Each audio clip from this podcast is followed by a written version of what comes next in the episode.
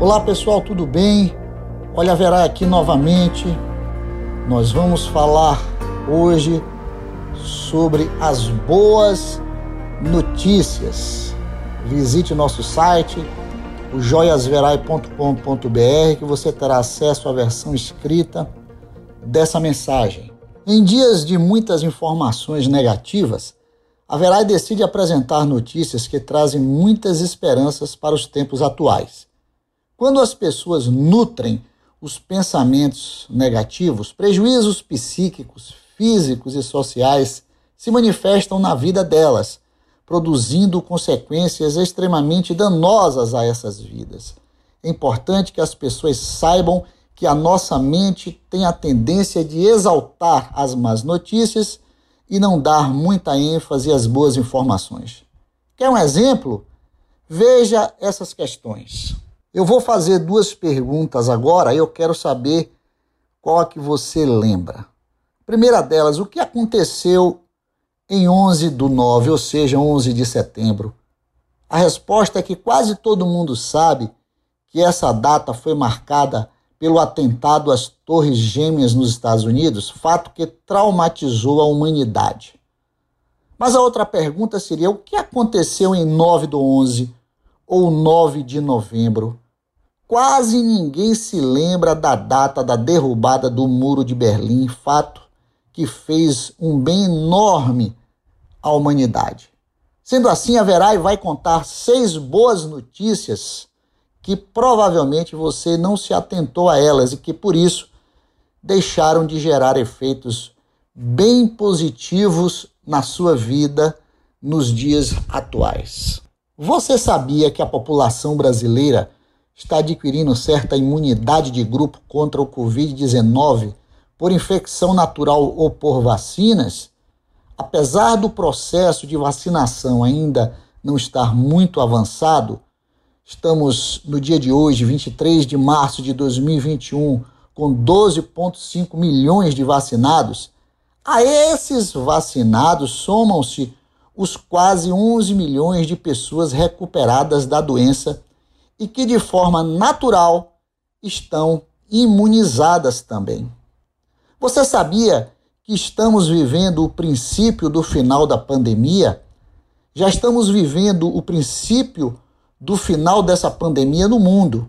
Os números de novos casos mostram isso, ou seja, pela sexta semana consecutiva, os novos casos de Covid tiveram uma redução semanal aproximada de 10% no mundo. Você sabia que as vacinas funcionam? Um dos temores que preocupava a humanidade foi definitivamente combatido. A prova disso são os números divulgados em Israel, país com maior amplitude de vacinação proporcional no mundo nos dias de hoje com a metade de seus quase 9 milhões de habitantes imunizados. Com a velocidade na imunização e a contenção da pandemia a partir de medidas de isolamento social lá em Israel, a população começa a frequentar novamente os bares, restaurantes, festas e shows. Você sabia que o ritmo de vacinação no Brasil deve acelerar? O Ministério da Saúde divulgou no dia 13 de março de 2021 um novo cronograma de entregas de vacinas. No referido programa estão previstas mais de 570 milhões de doses de vacinas para o Brasil neste ano, o suficiente para vacinar 70% da população brasileira até o mês de agosto. Isso vai gerar um destravamento expressivo na economia do país.